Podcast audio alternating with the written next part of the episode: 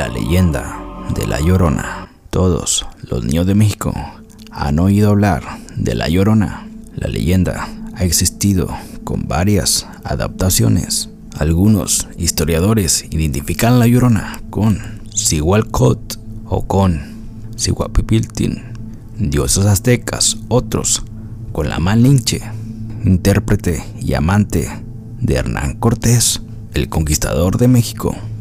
Había una vez una bella mujer que vivía sola con sus tres hijos en una ciudad mexicana llamada Xochimilco. La gente decía escuchar los lamentos de una extraña mujer. ¿Dónde están mis hijos?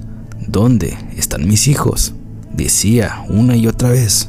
Aquellos lamentos eran muy extraños y quitaban el sueño a los habitantes de aquella ciudad hasta el punto que cuando sonaban preferían encerrarse en sus casas y no salir hasta el día siguiente.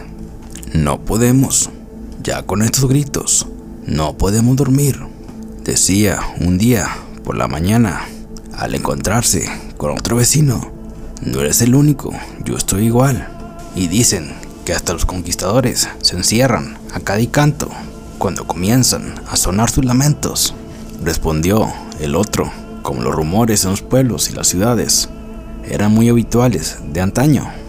Se decía que aquellos lamentos tan terribles pertenecían a una señora que iba vestida de blanco y que tenía los cabellos muy largos y oscuros.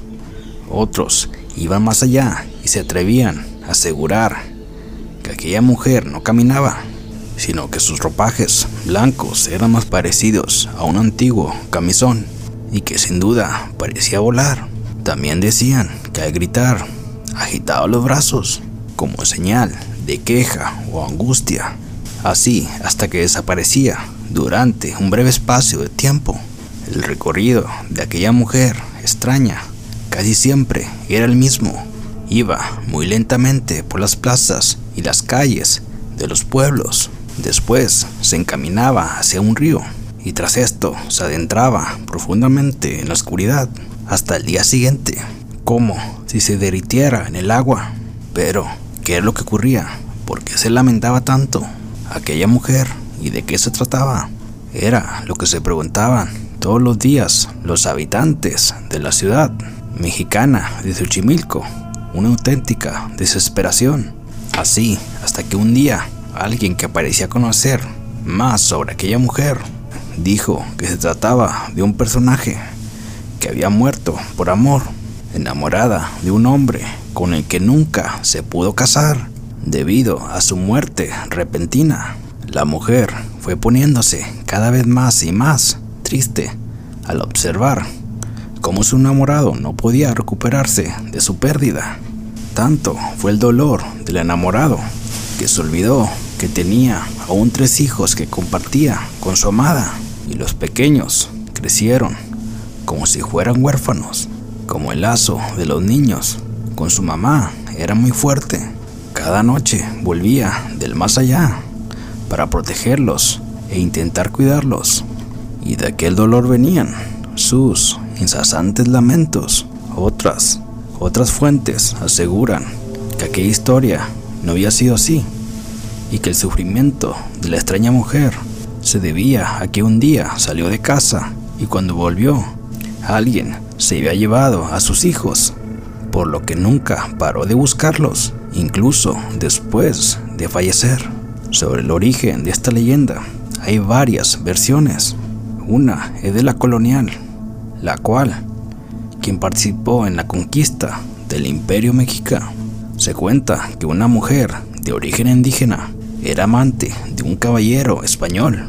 Cuando ella le pidió formalizar la relación, él se negó porque pertenecía a la alta sociedad. Este hecho desató la tragedia por la que un alma deambularía en pena.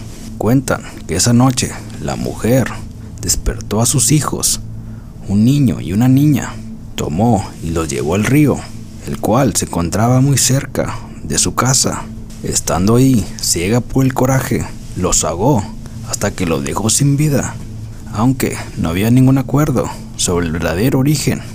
Lo que sí dejaron claro todos aquellos rumores es que la mujer de los cabellos largos no podía romper el hilo que la mantenía unida a sus queridos hijos, por lo que una vez consciente de la historia, todos los vecinos dejaron de tener miedo.